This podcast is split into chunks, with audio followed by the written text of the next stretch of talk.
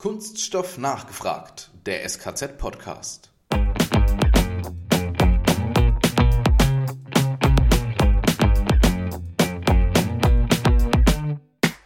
Denn Qualität ist viel mehr wie Norm oder QM. Es ist eine Denkhaltung, ein Verhalten und eine Einstellung.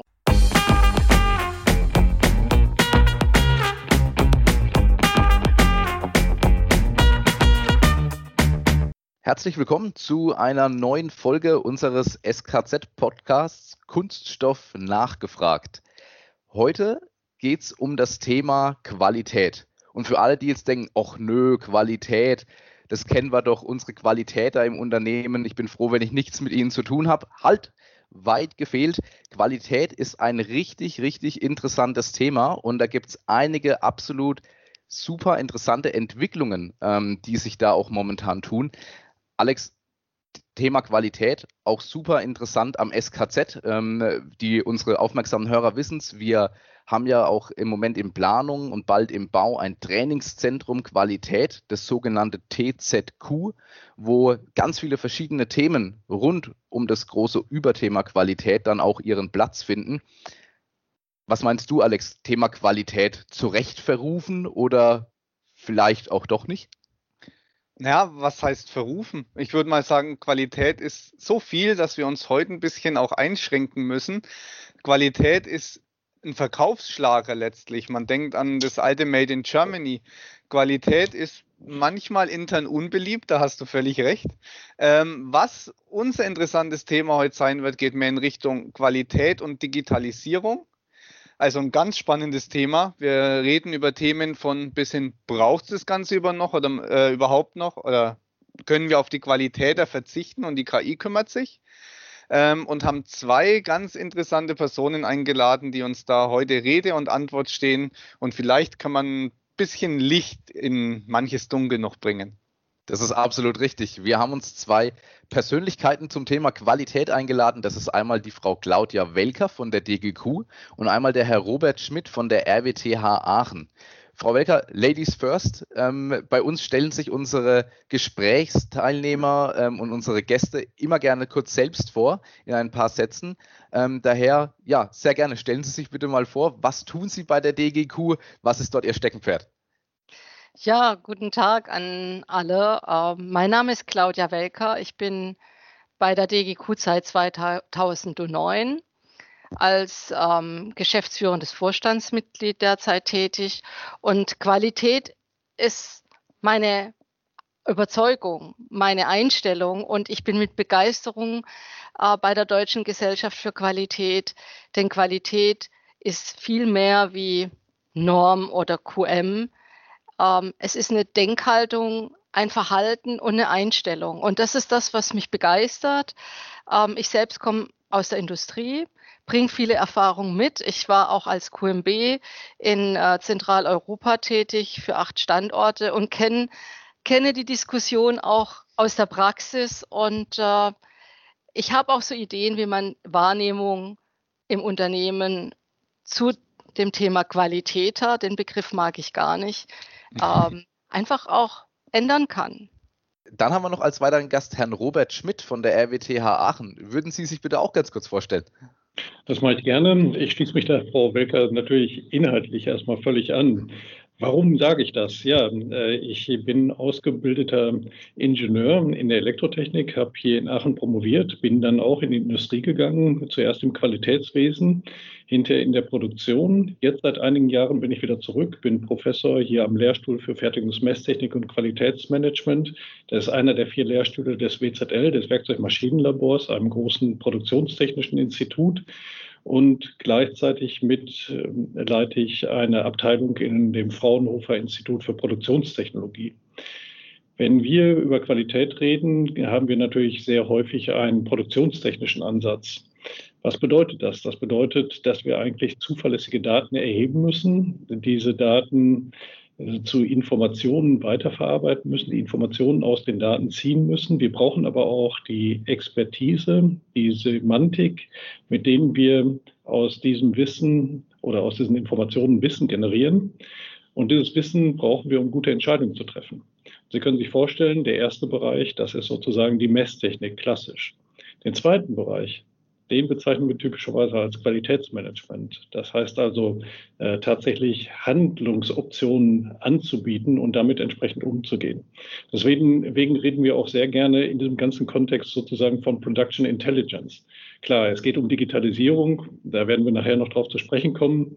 Äh, da liegt natürlich sofort die künstliche Intelligenz nahe, aber hiermit ist auch gemeint Intelligence im Sinne von Aufklärung, dass wir also als Qualitäter diejenigen sind, die objektive Daten erheben und die Strukturen schaffen, mit denen wir diese Daten verwenden können. Finde ich sehr schön, dass Sie auch die Human Intelligence da nicht außen vor lassen. Das wird nämlich gerade immer gern vergessen. Die werden wir noch eine Weile brauchen, denke ich. Ich bin äh, komplett bei Ihnen. Ja. Ich finde es ganz gut, wenn die künstliche Intelligenz durch natürliche Intelligenz komplementiert wird. Das wäre ziemlich unschädlich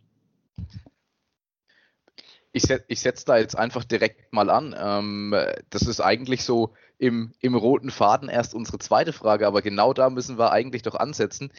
Ich frage, oder wir müssen da, Alex, ganz provokant äh, vielleicht auch fragen, wird das Qualitätswesen eigentlich überflüssig, weil die KI bald die Produkte direkt an der Produktionslinie prüft oder ganz grundsätzlich macht die KI unsere, entschuldigen nochmal, wenn ich den Begriff verwende, unsere Qualitäter bald überflüssig? Also wenn ich da mich anschließen kann oder an die, in die Frage einsteige, ich muss, ich muss schmunzeln, ähm, weil das ist keine provokante Frage. Ähm, zumindest nicht für mich. Es liegt ein, ein Stück an uns, an denen, die sich dem Thema verschrieben haben oder die die Aufgabe im Unternehmen wahrnehmen, ähm, wohin die Reise geht. Herausforderungen annehmen und ähm, Technologie zu nutzen, um schlussendlich die Bedürfnisse unserer Kunden zu befriedigen, das haben wir selbst in der Hand. Der, der sich zum Thema nicht stellt, wird möglicherweise mit den Konsequenzen dann auch leben müssen.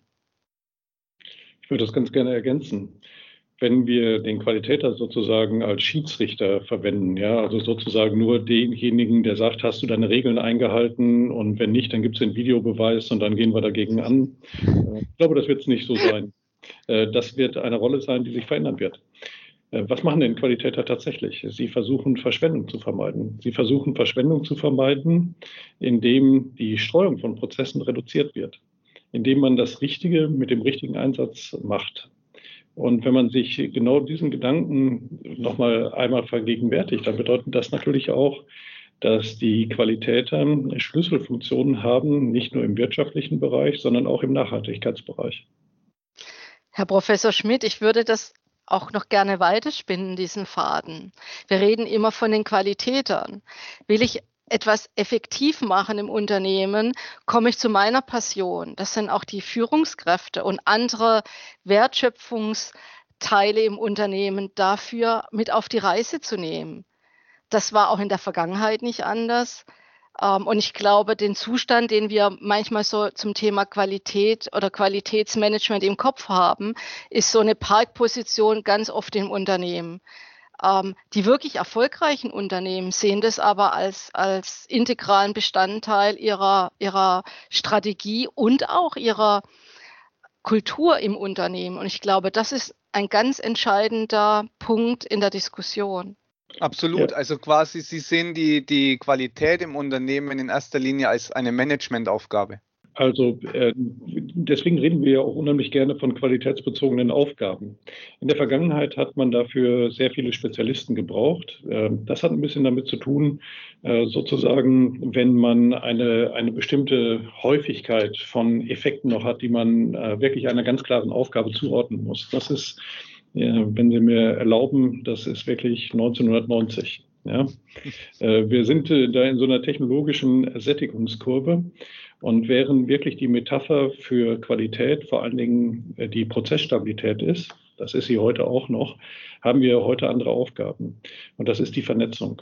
Die Vernetzung, die dazu dienen kann, zum Beispiel geringeren Materialeinsatz zu haben. Das ist die Vernetzung, die wir dazu verwenden können, ähm, überhaupt andere Lieferketten aufzubauen, Handlungsalternativen zu entwickeln.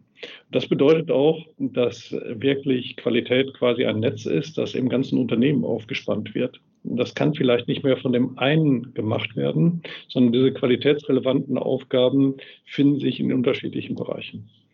Es gibt ganz lange Untersuchungen dazu. Wann funktioniert etwas prima? Wir bewegen, wir bewegen uns gerade in einer krisenhaften Situation mit dieser Pandemie. Ja, die, die macht ja einige Sachen sehr klar, was man äh, wirklich auch mit Qualität sehr gut verbinden könnte. Und einer der zentralen Punkte ist, dass Qualität nicht funktioniert, wenn man nicht eine Zielorientierung gegeben hat. Wir brauchen Leute, die eine Führungsaufgabe wahrnehmen und die eine Vision darstellen. Zu dieser Vision gehört es aber auch, dass Mittel bereitgestellt werden, wie man diese Vision realisieren will. Man braucht äh, sozusagen nicht nur die Motivation, äh, die ist meistens sogar intrinsisch, sondern man braucht auch die Möglichkeit, Strukturen zu schaffen, mit denen das finanziert werden kann. Also äh, die Frau Becker hat das so schön gesagt, Qualität ist eine Haltung. Sie könnte ein, sie ist typischerweise ein Wert. Sie ist Teil der DNA eines Unternehmens, einer Unternehmung, übrigens auch von Verwaltungen.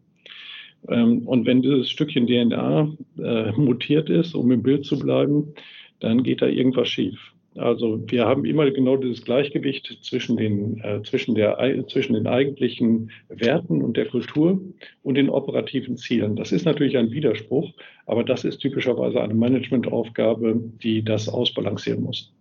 Ich für meinen Teil habe da immer, ich komme wie Frau Welker auch aus der Industrie ursprünglich und ähm, ich habe da immer dann so das, das Bild auch vor Augen von so kleinen oder gerade noch so mittelständischen Unternehmen, die sich ja auch diesem Thema verschreiben, aber oftmals dann in ihrem Alltag bedingt durch ja, Personalkapazitäten oder auch, weil die Führungskraft, der Chef vielleicht auch mit oder die Chefin auch mit ganz anderen Themen vielleicht konfrontiert sind. Wie bekommt man denn dieses Thema dann auch in, in diese Unternehmen rein? Beziehungsweise was muss ich denn da verändern? Weil ich glaube, in vielen Unternehmen wenn ich da, wenn ich da sage, äh, Thema Qualität äh, in Verbindung mit Digitalisierung, dann sagt mir der Chef, ich habe gerade im Moment ganz andere Probleme oder die Chefin. Wie, wie kriegt man denn das sowas da implementiert? Also meine Erfahrung ist, ganz oft wird von innen nach draußen geguckt, anstatt man mal auf die Bedürfnisse des Draußen an die, an die Organisation betrachtet und daraus eben ein klares Bild, eine Vision und ein Ziel definiert. Und dann kommt man automatisch auf das Thema Qualität, weil das, was ich nachher auch am Markt platziere oder vertreibe, muss genau diesen Bedürfnissen gerecht werden. Und das ist eben, sind auch qualitätsbezogene Aufgaben. Und ich glaube, was Sie sagen im Mittelstand, ist es richtig. Und möglicherweise müssen wir, ich komme auch aus dem Mittelstand, darüber nachdenken, uns auch zu vernetzen. Also man redet ja neudeutsch von Ecosystems zu schaffen. Mhm. Manchmal denken wir immer zu stark in unseren, in unseren Silos und an uns selbst, anstatt mal in seine um Umgebung zu schauen, zu sagen, wo sind Gleichgesinnte unterwegs, wo können wir uns vielleicht auch Dinge teilen. So übrigens wie das SKZ, das jetzt mit der DGQ gemeinsam angeht. Und das ist ein Thema, das noch vielleicht zu wenig im Mittelstand gelebt wird. Ich bin gar nicht so pessimistisch, wie Ihre Frage vermuten lässt. Äh, warum bin ich eher optimistisch? Gerade die Mittelständler haben ja ganz andere Ziele als Großunternehmen. Äh, wahrscheinlich auch einen anderen Maßstab an den Stakeholder Value als äh, börsennotierte Unternehmen. Und das ist eigentlich schon Teil von der DNA, von der ich eben gesprochen habe. Langfristiges Überleben, äh, langfristige, vielleicht auch generationenübergreifende Ausgestaltung einer, solche, einer solchen Unternehmung ist ja ein ganz wesentlicher Bestandteil von Qualitätsüberlegungen, weil man eben weiß, dass man nicht im Rennen mithalten kann, etwas billiger zu machen oder noch billiger auf den Markt zu bringen, sondern dass man andere Eigenschaften entwickeln muss. Ja, da sind wir fast wieder bei unserem Thema Nachhaltigkeit.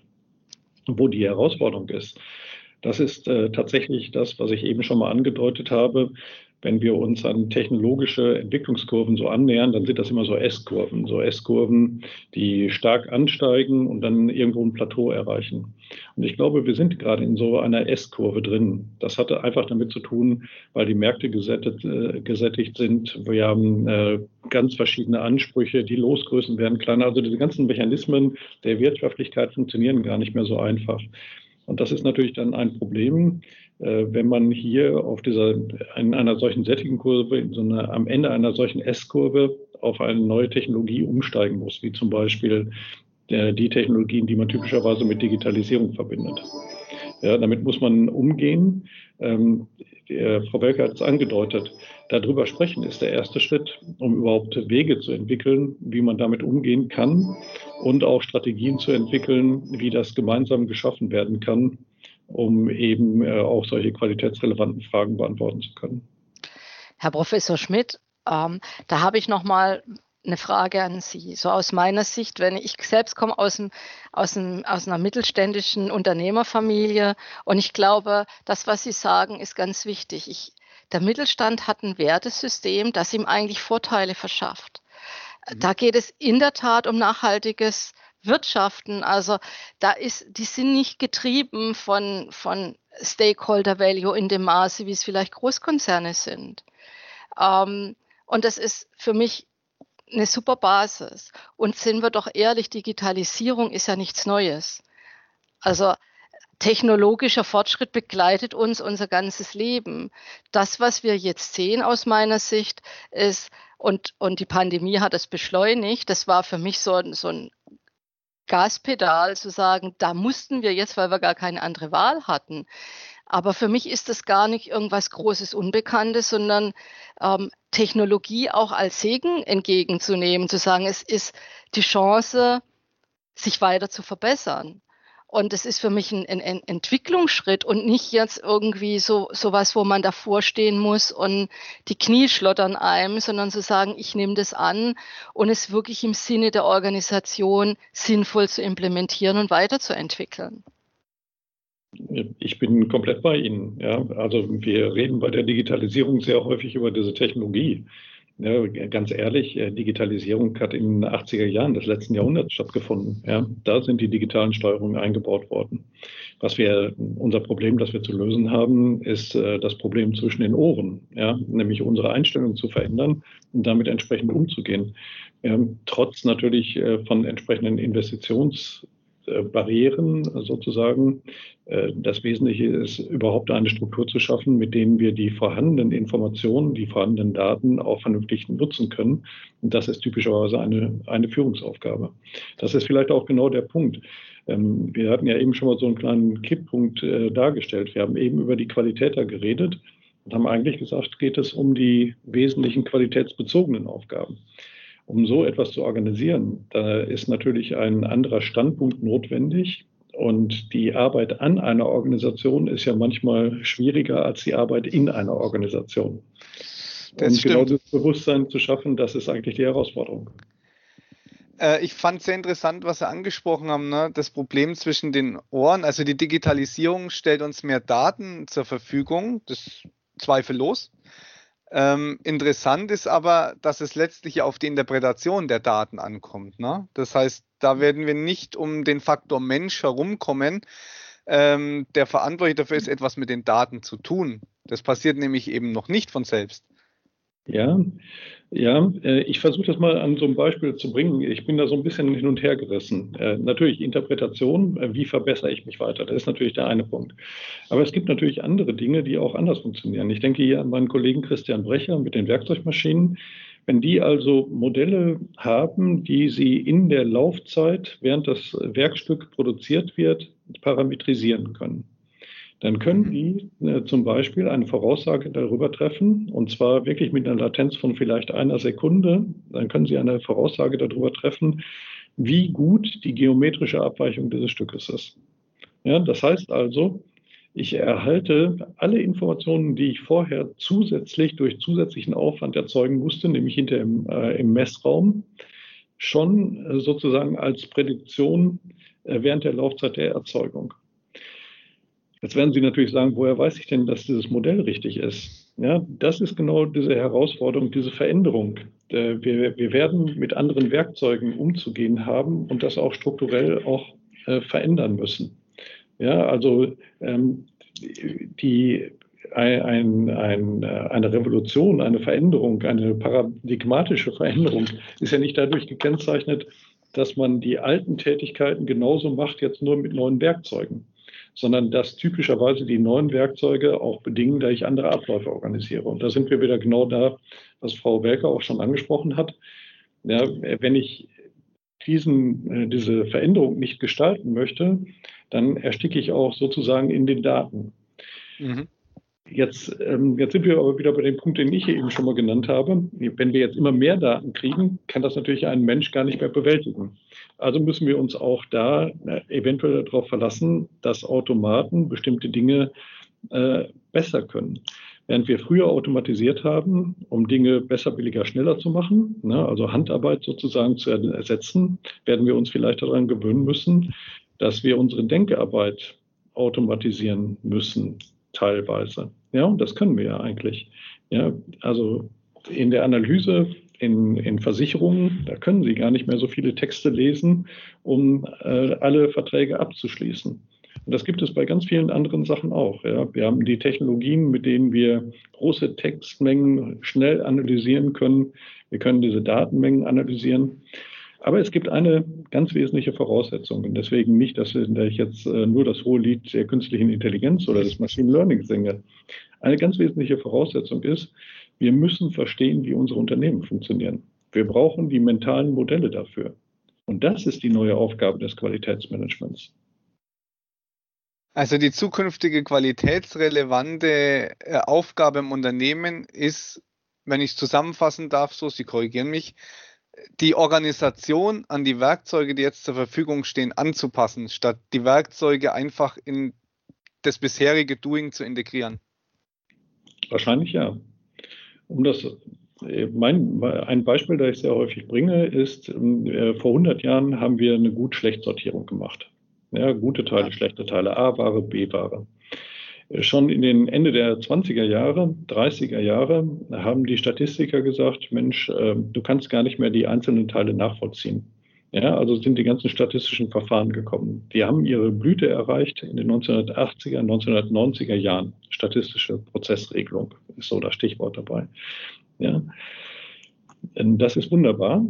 Heute sind wir plötzlich da, dass wir nicht diese Stichproben brauchen, weil wir die Grundgesamtheit nicht mehr nachvollziehen können, sondern weil sowohl unsere Losgrößen sinken, wie auch die digitalen Zwillinge, die wir einrichten, dass wir das individuelle Stück nachvollziehen können. Und das muss automatisch was bewirken. Genau wie früher die Sortierung durch eine Statistik ersetzt wurde, wird jetzt vielleicht Teile der Statistik, nicht alle, aber Teile der Statistik durch andere Werkzeuge ersetzt werden. Und darüber müssen wir uns klar werden, wie wir damit umgehen und wie wir diese Veränderung gestalten. Frau Wecker, Sie, ich, ich, ich, sehe schon die ganze Zeit, Sie, Sie äh, nicken äh, ja, mit dem Kopf. Weil, das, das, signalisiert mir ganz, ganz massive Zustimmung. Ja, nicht nur Zustimmung, sondern ich würde gerne noch eine andere Facette mit reinbringen, damit das gelingt. Und jetzt kommt natürlich meine, meine Passion ins Spiel, das ist das Thema Bildung im Unternehmen und Investition in Mitarbeitende. Damit das gelingt, brauche ich Menschen, die nicht nur Fachwissen haben und Fähigkeiten und Fertigkeiten, die sie erlernen oder mitbringen, sondern sie müssen ganz stark auch das Verhalten, die Einstellung und die Anwendbarkeit und Umsetzbarkeit in die Praxis mit, mit beachten, nämlich diese mentalen Geschäftsmodelle zu entwickeln, braucht wirklich gut qualifizierte Mitarbeitende. Sonst gelingt das nicht. Und typischerweise kommen ganz oft auch dann so Diskussionen, ja, aber wir müssen jetzt in die Tools investieren. Wir haben weder Zeit noch Geld, um die Mitarbeiter auszubilden.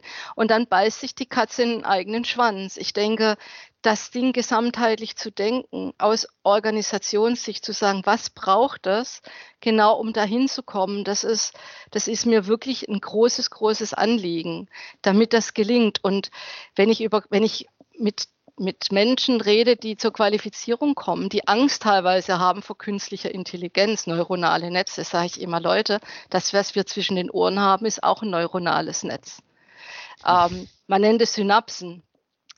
Ähm, ich bin doch froh, wenn, wenn eine Maschine, so wie sie mir früher vielleicht schwere Arbeit abgenommen hat, andere Dinge abnehmen kann, damit ich meine Kreativität und vielleicht müssen wir daran auch arbeiten, kreativ, Kreativität zuzulassen, anderes Denken zuzulassen, ähm, mit Unsicherheit umzugehen, dann, dann, dann ist das ein Segen und eine Entlastung. Aber das muss ich mit den Menschen trainieren und mit den Menschen reden. Dann gelingt's. Ich freue mich sehr, Sie sprechen mir aus der Seele, denn äh, mal zusammengefasst, Qualität ohne Qualifikation ist schlichtweg unmöglich. Ne? Ich denke, das, also. das trifft es einfach. Und da sind die neuen Werkzeuge einfach etwas, mit dem man nicht nur das Bedienen, sondern auch die Nutzung lernen muss. Ne? Wo ist es sinnvoll? Also ich, ich fand den Ansatz sehr gut, das kreative Denken da in den Vordergrund zu rücken. Mir wird manche Denkarbeit auch abgenommen, aber nicht der Einsatz und die Kreativität und dieses Thinking outside the box, was ganz maßgeblich sein wird in Zukunft meiner Ansicht nach. Wir sind ja ein bisschen philosophisch unterwegs ähm, und wir wollten eigentlich die Frage beantworten, äh, wie man das tatsächlich umsetzen kann. Aber ich muss an dieser Stelle äh, genau wirklich nochmal auf diesen Punkt Entscheidungstreffen äh, zurückkommen. Ja, das habe ich von jemand anders sehr schlau gelernt. Das Interessante bei Entscheidungen ist, Entscheidungen lassen sich nicht algorithmisieren. Mhm. Was heißt das? Äh, warum? Ein, Rechner, eine Karte, die sagt mir doch genau, wann ich mich wie entscheiden muss. Nein, nein, die Entscheidung habe ich vorher getroffen, indem ich nämlich sage, welchen Algorithmus ich anwende. Das Besondere nämlich an einer Entscheidung ist, dass sie die dass sie den Ausschluss von anderen Handlungsoptionen beinhaltet. Ja, wenn Sie ähm, rote oder grüne Gummibärchen essen. Ja, wenn Sie die roten lieber mögen als die grünen und Sie nehmen die roten, dann können Sie keine grünen mehr essen. Ja, ähm, äh, mhm. wenn Sie einen Weg nach links oder rechts nehmen, der zur Stadt führt, dann treffen Sie diese, den Weg oder die, die, dann nehmen Sie die richtige Weggabelung unter unterschiedlichen Kriterien. Vielleicht, weil es einmal der landschaftlich schönere Weg ist oder der andere ist der schnellere oder der kürzere oder der was auch immer. Es ist immer der Verzicht auf Handlungsoptionen. Und ähm, das wird uns manchmal gar nicht im täglichen Leben klar. Ich will das auch gar nicht überhöhen. Aber das ist genau der Grund, weshalb wir diese Qualifikation brauchen. Dass wir so einen Automatismus haben. Sie kennen das Buch Langsames Denken, Schnelles Denken oder Schnelles Denken, Langsames Denken. Das ist eigentlich genau der Punkt. Ja. Wir trainieren sehr viel äh, das langsame Denken. Das muss man auch haben. Äh, warum? Wir brauchen auch Freiheiten für das schnelle Denken. Wir brauchen nur einen Mechanismus, dass das langsame Denken nicht zu langsam ist, ja, sondern dass wir uns sozusagen nur auf das, äh, auf das äh, schnelle Denken verlassen können. Und das ist die Aufgabe klassischerweise der Qualifikation. Und jetzt haben wir genau das Thema Qualifikation angesprochen, beziehungsweise Weiterbildung. Und ich stelle mir jetzt vor, jetzt ist, Frau Welker hat es auch gesagt, jetzt ist eine gewisse Angst vor einer Digitalisierung da, vor einer KI da. Und dann ändert sich doch im Moment doch aber massiv die Qualifikation, die Weiterbildung, auch bedingt durch die Pandemie in Richtung digitale Formate oder grundsätzlich in Richtung Digitalisierung. Wie sieht denn dann die Zukunft dieser Weiterbildung aus oder wie kann die denn aussehen? Ich würde den Bogen ein bisschen größer spannen, weil wir auch die Chance haben, den Herrn Profes Professor Schmidt von der Hochschule dabei zu haben. Wenn wir über betriebliche Weiterbildung reden, sind es Menschen, die im Erwerbsleben stehen, die vorher ausgebildet worden sind. Das fängt in der Kita an, geht über die Schule in die Hochschule. Das heißt, der Hebel muss aus meiner Sicht schon weiter vorne ansetzen. Ängste sind meistens sehr diffus und manchmal hat das was mit Unsicherheit zu tun und den Werten, die, die jeder Einzelne hat. Ich bin mir nicht bange darum, mit, mit Unternehmen die richtigen Qualifikationsprogramme oder Zertifizierungsprogramme aufzustellen, die dann eben spezielle Fertigkeiten trainieren oder Kompetenzen stärken, die eben mehr sind wie Fertigkeiten, indem man ähm, versucht, Erfahrungslernen zu etablieren. Ähm, mhm. Für mich sind die ist Technologie ein Segen. Also wir haben auch ein bisschen gepennt die letzten Jahre und auch Corona hat uns gesagt, ihr habt hier Nachholbedarf. Aber es es ist eben wie in der Produktion auch. Es heißt nicht, die alte Welt einfach mit neuen Tools zu transformieren, sondern neu nachzudenken. Wie lernt ein Mensch? Welche didaktischen Tools brauche ich? Wie spreche ich welche Sinne an? Und auch zu erkennen, wo sind die Grenzen im digitalen Lernen und wo ist soziale Interaktion in einer Gruppe angebracht. Aber für mhm. mich ist ist es schwierig, wenn ich Weiterbildung von Ausbildung loslöse. Und ich würde mich freuen, und mit, mit der RWTH Aachen sind wir da, denke ich mal, ähm, in, in, auch in Austausch zu sagen, da spielt natürlich auch die Ausbildung an Universitäten eine entscheidende Rolle. Zur Haltung und Einstellung und mit, mit, mit welcher Offenheit Menschen dann in Betriebe kommen. Bevor Herr Schmidt jetzt was dazu sagt, möchte ich nur gerade noch ergänzen. Ähm, das Gleiche ist ja bei uns am SKZ genauso. Auch wir waren bestimmt nicht gleich die Ersten, die auf diese digitalen Formate aufgesprungen sind oder von sich aus direkt gesagt haben, jawohl, wir stellen jetzt unsere ähm, sonst immer auch ähm, ja, viel gelobte Präsenzveranstaltungen, also sprich praktischen Kurse um auf digitale Formate, weil ich auch glaube oder weil wir auch glauben, dass manche Dinge einfach auch gar nicht digital umgesetzt werden können, weil einfach auch natürliche Grenzen gesetzt sind. Es ist aber auch so, dass die Branche vielleicht eine Zeit lang auch noch gar nicht dazu bereit war, die digitalen Formate zu akzeptieren und zu nutzen. Und da bin ich absolut bei Ihnen, Frau Welker, ähm, dass wir da jetzt ein ganz massives Umdenken bekommen haben. Herr Schmidt, wie sehen Sie das? Ja, äh, klar, wir müssen die Grundlagen legen. Ja. Äh, die Schule, die Hochschulen müssen die Grundlagen legen. Ja, das äh, wird meistens natürlich gemacht, indem wir auch versuchen, Anker zu legen. Ja, diese, diese Anker, dass man bestimmte Begriffe hat, dass man mit denen umgehen kann, dass man eine Fachsprache beherrscht zum Beispiel. Ich glaube, das ist das, was wir mitgeben können. Äh, denn tatsächlich äh, reduziert sich die Halbwertzeit unseres Wissens. Ja, also das ist das Besondere an Revolution, dass äh, wir nicht mehr genau wissen, welches alte, althergebrachte gebrachte Wissen, fachliche Wissen denn tatsächlich gebraucht wird. Ja, das versuche ich auch den Studenten immer klarzumachen, dass sie mindestens 50 Prozent dessen, was sie an der Hochschule lernen, wahrscheinlich in ihrem beruflichen Leben nicht mehr brauchen werden. Das Problem ist nur, keiner weiß, welche 50 Prozent das sind. Ja, ja und richtig. Wenn man auf Lücke sitzt, äh, setzt, dann wird es relativ dünn. Aber deswegen ist genau dieser Prozess, ähm, Leute dazu zu bringen, äh, nicht sozusagen erleichtert zu sein, weil man einen, einen Ausbildungsschritt geschafft hat, ja, der dann irgendwo testiert wird und damit äh, setzt man sich sozusagen mental zur Ruhe, sondern dass man das als Aufforderung nimmt, sich auch entsprechend weiterzuentwickeln. Das ist, glaube ich, eine ganz wichtige Sache. Übrigens äh, tun wir immer so, als wäre Lernen, äh, was natürlich ein anstrengender Prozess ist, immer nur äh, sozusagen spaßbefreit. Ja, äh, jeder von uns hat wahrscheinlich genau das gleiche Bild. Ja, man sitzt da und hofft, dass die Stunde rumgeht und von der Dozent endlich fertig wird. Ich glaube, genau das, was gerade schon mal geschildert worden ist, andere, andere Möglichkeiten, andere Formate äh, äh verbreitern wirklich das Spektrum. Ähm, das müssen wir alles noch lernen. Da gibt es ganz viele Aktivitäten, wie man hier auch besser umgehen kann. Ja, und wenn wir, wenn wir an äh, den Hirnforscher Hüter denken, der sagt uns ja eigentlich, äh, wie sowas funktionieren könnte. Da müssen wir nur dran arbeiten, ne? dass wir eben nicht mehr diese klassischen Lernanstaltkonzepte haben, sondern dass wir äh, Leute Angebote machen. Also dass, dass die eigene Motivation, die eigene Offenheit da ist, sich weiterentwickeln zu können. Da erinnere ich mich immer an einen Kommentar eines, eines Teilnehmers von einer Weiterbildung von uns. Außerhalb von Corona sitzen der Kollege Heffner und ich zusammen im Büro und wir haben vorne den Spruch hängen, super Stimmung, trotz Weiterbildung. ja, genau. Eines unserer Lieblingszitate. Aber ja. ich finde ich es schön, ich, Sie sind es genau richtig. Ne? Es muss ein gewisser Grundstock geschaffen werden und die, die Key Skills der Zukunft sind aus meiner Sicht durchaus Lernfähigkeit und Lernbereitschaft. Dieses lebenslange Lernen äh, ist schon längst Realität. Ich finde auch so dieses Wort, Sie haben darauf angespielt mit diesem, ich erreiche einen Abschluss und ruhe mich darauf aus. Dieses Wort ausgelernt ist aus meiner Sicht eines der absoluten Unwörter mittlerweile, weil das kann es nicht geben. Da spielt die Digitalisierung mit rein. Das ist unser eigentliches Thema, auch wenn wir jetzt weiter philosophisch waren. Ähm, der Wandel ist einfach zu schnell. Ich, ich brauche die Fähigkeit, Neues zu lernen, mich anzupassen. Da kommt, glaube ich, kein Arbeitnehmer mehr drum rum. Hm. Äh, das ist so. Ja, wir müssen das nur auch in den Kontext reinbringen.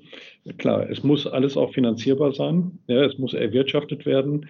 Und wir brauchen äh, klare Handlungsanweisungen. Das müssen wir gemeinsam entwickeln. Deswegen glaube ich, äh, nochmal, um auf die Führungsaufgabe zu sprechen zu kommen, äh, wir müssen äh, oder es ist ein ganz guter, es, es, wäre wünschenswert, wenn gerade auch aus dem Mittelstand äh, genau über die Institutionen die ja teilweise auch zwangsfinanziert sind, äh, Impulse kämen in der gemeinsamen Entwicklung dessen, was wir eigentlich erreichen wollen. Und nicht nur Complaints, nicht nur Beschwerden darüber, äh, warum man in alten Formaten bleibt, sondern dass man nach vorne geht. Und äh, auch die DGQ ist ja da unterwegs. Ja, genauso ich, in der, wenn Sie so wollen, äh, sind ja die Promotionsphasen an Universitäten auch eine Form der Weiterentwicklung. Deswegen brauchen wir auch eine starke Forschungsförderung wir brauchen äh, allerdings die Vernetzung könnte noch besser sein. Ja? Also so ein Effizienzmaß äh, für das, was wir erreichen pro eingesetzten Euro,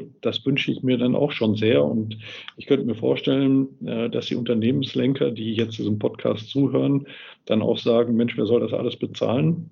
Ich glaube, diese Rechenschaft müssen wir auch in wirtschaftlicher Hinsicht geben es ist gerade eben der Begriff nochmal Aufgaben gefallen und Digitalisierung. Und das führt mich zu unserer allerersten Frage, die der Kollege und ich sich eigentlich überlegt hatten ähm, für den Podcast, weil uns das ganz unter den Nägeln brennt.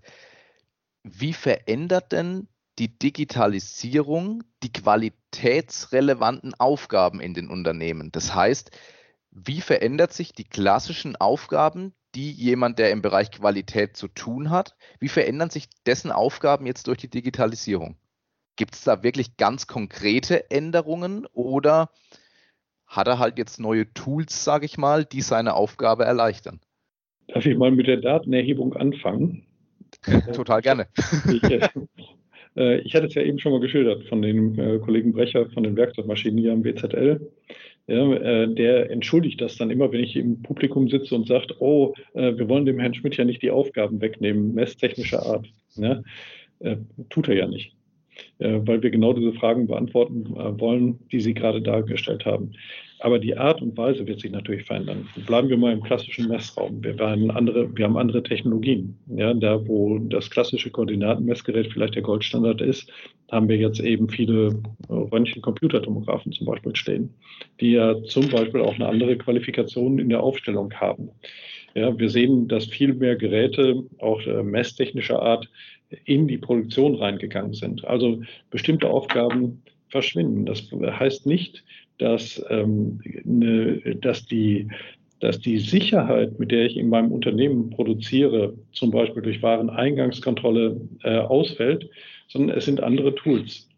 Ja, ähm, Sie erinnern sich, nein, Sie erinnern sich nicht. Ich erinnere mich noch an die Zeiten, äh, wo mit jeder neuen Windows-Version eine Diskussion äh, mit dem Betriebsrat losging, ob das jetzt eine Weiterqualifizierung ist, die einen höheren äh, Lohn beinhaltet.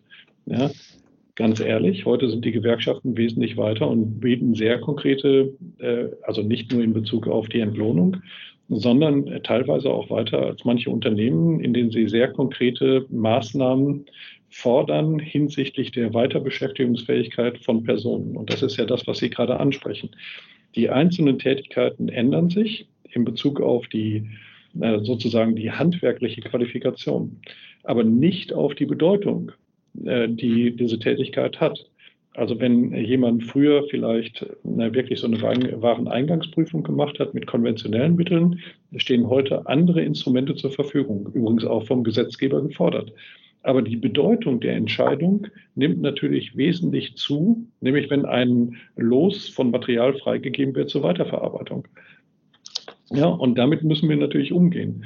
Das heißt aber, dass die eigentliche ursprüngliche auf eine kleine, auf eine sogar räumlich eingegrenzte Tätigkeit, ähm, beschränkte äh, Aktion jetzt plötzlich Auswirkungen hat, die ich nur dann abschätzen kann, wenn ich die komplette Prozesskette verstehe. Das ist übrigens auch nicht ganz neu. Ja, wir haben uns nur so daran gewöhnt, äh, dass wir in der klassischen arbeitsteiligen Welt, die wir sind, die Zielorientierung verloren haben. Das hat aber schon damals äh, in den 1920er Jahren Herr Fayol auch schon gesagt. Der hat schon gesagt, wir brauchen ein Verständnis für das, was das Unternehmen insgesamt möchte. Und das sind die eigentlichen Qualifikationen, die dazu gehören. Ja, also nicht mehr nur operativ tätig zu sein, sondern zu verstehen, warum man die Tätigkeiten gemacht hat, warum sie notwendig ist und was die Informationen, jetzt sind wir wieder auf der Informationsseite, bedeuten für den nächsten Wertschöpfungsschritt. Und daran müssen wir, glaube ich, arbeiten. Also da, da, sehen Sie schon eine Veränderung einfach sozusagen in der, in der reinen Pragmatik. Und wenn, wenn man diese, äh, diesen Gedanken weitermacht, dann wird es auch weiterhin äh, Systeme geben, auch Qualitätsmanagementsysteme. Ja, aber die Normen entwickeln sich zum Beispiel weiter. Es wird auch nach wie vor Audits geben. Ja, es wird nach wie vor diese Prüfung geben. Ich hatte eben über den Schiedsrichter gesprochen. Das wird es nach wie vor geben. Die Frage ist, an welcher Stelle sie eingesetzt werden und zu welchem Zweck. Zum Bestrafen oder zum Weiterentwickeln. Und wir sehen, dass Unternehmen insbesondere dann erfolgreich sind, wenn sie weniger auf Sanktionen setzen, sondern vielmehr auf die Weiterentwicklung ich bleibe mal im Bild des Schiedsrichters, ähm, nehme den Ball auf und spiele ihn auch mal weiter zu Frau Welker. Wie, wie sehen Sie das? Wie verändern sich die Aufgaben durch die Digitalisierung? Für mich ist es die logische Weiterführung dessen, was, was bei manchen Unternehmen schon lange überfällig ist und manche schon seit Jahren leben. Also für mich ist es vielleicht eine Beschleunigung der notwendigen Veränderungen, die eh schon anstehen das, das ist für mich so. Das Thema Qualität wird nicht und qualitätsrelevante Aufgaben werden auch nicht aus Unternehmen ähm, verschwinden. Warum auch? Sie werden sogar vielleicht noch einen anderen Stellenwert bekommen ähm, über die Gesamtorganisation.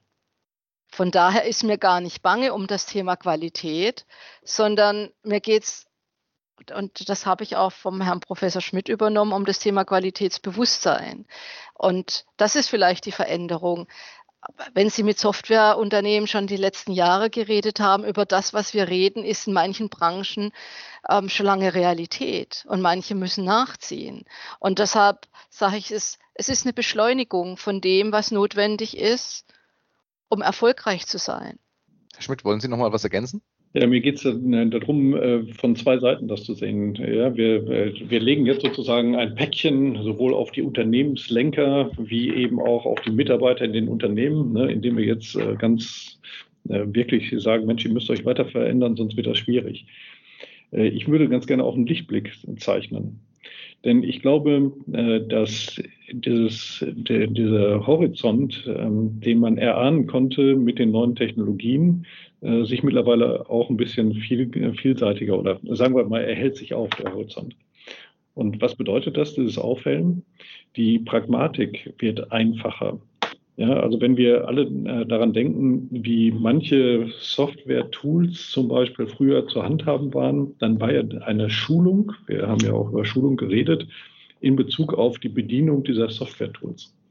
Und auch da äh, gibt es natürlich entsprechende Entwicklungen, dass die Integrationsfähigkeit von diesen Tools viel einfacher wird. Ja? Also wenn, wenn Sie vor 20 Jahren, vor 30 Jahren, vor 20 Jahren, wenn Sie jemanden, der dann endlich mal ein Mobilfunkgerät hatte, erklärt hätten, äh, du musst aber irgendwelche Videos von irgendwelchen Plattformen runterladen, ja, dann hätten die Leute gesagt, gib mir erstmal eine Schulung. Ja, heute hat das jeder einfach auf seinem, äh, auf seinem Smartphone ja, und ähm, ja, meine Kinder sind Digital Natives sozusagen. Sie glauben immer noch, dass sie besser wären am, am Rechner als ich. Ja, ich lasse sie in dem Glauben ja, und äh, mich in die Illusion, dass ich sie in dem äh, Glauben lasse. Ja, aber tatsächlich ist natürlich ähm, die Art und Weise auch normative Charaktere. Ja? Also die Bedienbarkeit von völlig unterschiedlichen Programmen äh, ist intuitiver geworden, ist trotzdem sehr, sehr ähnlich. Es sind ähnliche Symbole, die da sind. Und ich glaube, das ist eine ganz gute Hoffnung. Deswegen würde ich auch nicht jedem sofort empfehlen, Du brauchst sofort das Neueste. Du musst dich damit auseinandersetzen ja. und dann überlegen, was für deinen Anwendungsfall genau zur richtigen Zeit das, der richtige Punkt ist. Nur nochmal, ja, wir sind an so einem, sagen wir mal, einem Qualitätsplateau. Ja, diese S-Kurve, die ich eben schon mal geschildert hatte. Und irgend, äh, irgendwann muss man den Absprung schaffen, sonst kriegt man den nächsten Schwung nach oben nicht. Und dieser nächste Schwung, Frau Welker hat es ein paar Mal gesagt, wir haben es hier gerade auch schon rausgebracht, ist eben nicht die lokale die lokale Aufgabe zu verbessern, sondern eine bessere Kollaboration zu ermöglichen. Das, äh, ich hatte eben gesagt, vielleicht in den 1990er Jahren war die Prozessfähigkeit das Entscheidende. Vielleicht ist Kollaborationsfähigkeit die nächste, die, die, die nächste Zielgröße, mit der wir Qualität vielleicht messen. Ja, vielleicht sind es aber auch andere Größen, die sich zum Beispiel aus jetzt dieser pandemischen äh, Situation Herausforderungen ergeben. Das könnte auch ein Thema sein, wie zum Beispiel Resilienz, also Widerstandsfähigkeit gegen Störungen, die von außen kommen. Und das finde ich schon ganz interessant. Ja. Herausforderung ist natürlich, und das können wir gar nicht auch in diesem Podcast lösen, das ist sehr unternehmensspezifisch. Ich möchte nur auf diesem Wege alle Beteiligten aufrufen, sich damit auseinanderzusetzen. Nicht unmittelbar viel Geld in die Hand zu nehmen, sondern sich damit auseinanderzusetzen und in die Diskussion einzusteigen. Und vielleicht in kleinen Schritten einfach mal anfangen, weil ja. sonst erschlägt einem immer das große Bild. Es gibt genau. viele kleine Dinge, einfach mal probieren und vielleicht auch die Freude daran zu entdecken, zu sagen, da möchte ich weitermachen. Das ähm, ist vielleicht bei uns Deutschen manchmal nicht so ausgeprägt, ähm, aber es ist einfach, man nennt es MVP, ja, ähm, in, in der Produktsprache, aber einfach mal Dinge auszuprobieren. Es kann nicht Schlimmeres passieren, wenn es schief geht, dann, dann probiere ich was anderes aus. Und ich denke, das ist so eine Einstellung, die gerade von Mittelstand vielleicht auch entlastend ist. Ich gucke positiv in die Zukunft. Ich glaube auch, dass es uns gelingen kann. Ja, und es gibt eine ganz verrückte Sache. Ja, alle Partner dieses Post Podcasts sind hier ansprechbar. Ja. ja. und haben sogar die Möglichkeit, äh, mit entsprechenden Organisationen weiterzuhelfen und einfach mal in die Diskussion einzutreten. Das ist eigentlich ähm, ein richtig schönes Schlusswort, ja. sage ich mal. Ähm, nein, also wirklich, äh, wir, wir, geben, wir geben unseren äh, Gästen hier im Podcast immer am Ende die Möglichkeit, auch zu sagen, was wünschen wir uns denn für die Zukunft unseres Bereichs. Also in Ihrem Fall, was wünschen Sie sich denn für den Bereich Qualität in der Zukunft? Und wenn ich das doch jetzt richtig im Konsens raushöre, vielleicht ist einfach ein ganz simpler Wunsch auch, einfach mal machen ausprobieren, zu schauen, wie kann mein Unternehmen von der Digitalisierung in der Qualität profitieren. Ge gebe ich das so richtig wieder? Absolut. Ähm, wissen Sie, äh, ich glaube an demokratische Instanzen. Ja, für mich ist als Hochschullehrer, ja, für mich ist die Forschung die Möglichkeit, möglichst viele Personen an der Erfindung einer guten Zukunft zu beteiligen. Und ich glaube, das ist auch der Kern jeder Weiterbildung, jeder Organisation, die sich mit einem solchen Thema auseinandersetzt. Es geht nicht darum, eine Meinung zu verbreiten, sondern eine Plattform zu schaffen, in der viele Personen gemeinschaftlich es schaffen, eine neue Zukunft, eine vielversprechende, irgendwie bessere Zukunft zu gestalten. Und das äh, ist eigentlich einer der Kerne, äh, der Kernaussagen. Und ich würde gerne dazu aufrufen, genau diese Dinge zu unterstützen. Ja. Und zwar auf jeder Ebene. Dem kann ich mich nur anschließen. Auch Qualität hat vielfältigste Facetten. Ähm, und möglicherweise muss es uns gelingen, Qualität wieder einen anderen Qualitätsbegriff zu geben, ähm, aus der alten Ecke rauszugehen, unterschiedliche Meinungen zuzulassen und manchmal auch auszuhalten mit dem Ziel, einfach, wie soll ich sagen, ein, ein, ein nächster Evolutionsschritt zu gehen und mhm. äh, die Leute dabei mitzunehmen. Ich bin da bester Dinge und kann mich dem nur anschließen. Wir stehen für, für sind ansprechbar, stehen zu Gesprächen bereit ähm, und wir freuen uns auch auf, auf unterschiedlichste Meinungen und Impulse von den Zuhörern. Also gerne Nachricht an podcast.skz.de wir freuen uns auch über die Bereicherung der Diskussion. Was ich mitnehme, Frau Welker, ich glaube, Sie haben es gesagt, Dinge ausprobieren, mit Unsicherheit leben können. Und ähm, der Herr Schmidt hat es schön ergänzt, dann in die Diskussion einsteigen, damit man gemeinsam eben diesen Evolutionsschritt gehen kann. In dem Atemzug bleibt uns jetzt eigentlich nur noch uns tatsächlich bei Ihnen zu bedanken für dieses sehr aufschlussreiche Gespräch. Ähm, ich fand es ganz toll, dass wir nicht nur so in diesen Standardsichten äh, geblieben sind, sondern wirklich auch den Blick in die Zukunft geworfen haben, auch durchaus mal ein bisschen philosophisch geworden sind. Aber ich finde, es gehört auch dazu, vor allem wenn es ein Thema ist, das ja auch noch für viele sehr neu ist, für andere in Anführungsstrichen schon fast Gewohnheit äh, in manchen Branchen. Von dem her gesehen, vielen Dank für die Offenheit. Und äh, Herr Schmidt, Sie wollen bestimmt noch, Sie wollen, glaube ich, noch was ergänzen. Ja, äh, damit das nicht nur im Wolkenkuckucksheim bleibt, ja, wir können auch Technik. Stimmt. Stimmt. Vor lauter Philosophie haben wir das fast vergessen. Wir können auch Pragmatik und Technik. Super. Dann von unserer Seite aus äh, vielen Dank ähm, für das Interview. Ja, Alex, und für uns beide zum Schluss, da bleibt uns eigentlich nur noch eins. Kunststoffwissern zur Selbstverteidigung.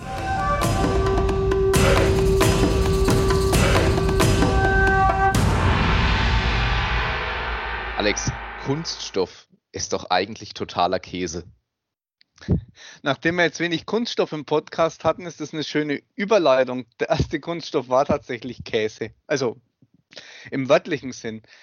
Wie viele existenzielle Erfindungen, zum Beispiel Bier, äh, ging in der Zeit, so 16. Jahrhundert, die, auch diese Erfindung von Mönchen aus, also war sogar ein Biokunststoff aus nachwachsenden Rohstoffen. Ein Augsburger Benediktinerpater namens Wolfgang Seidel, der hat mal festgestellt, dass man aus Magerkäse, einem warmen Zustand formbares und nach dem Erkalten sehr festes Material herstellen konnte. Den Käse hat er mehrmals erhitzt, reduziert und so weiter und so fort. Letztlich bekannt als Kunsthorn oder Casein. Da steckt der Käse noch im Wortstamm. Jetzt weiß ich noch was dazu. Das Kunsthorn hat er nämlich dann daraufhin für Trinkgeschirr und Schmuckstücke benutzt. Ein echter Fuchs. Und man konnte es sogar einfärben. Und jetzt passt auf, fast 500 Jahre später, alles ist retro, alles ist cool, erleben Biokunststoffe ihr Revival. Und wie soll es anders sein? Am SKZ haben wir dafür natürlich auch das passende Know-how in unseren Kursen. In diesem Sinne, macht's gut, euer Matthias und der Alex. Wir hören uns.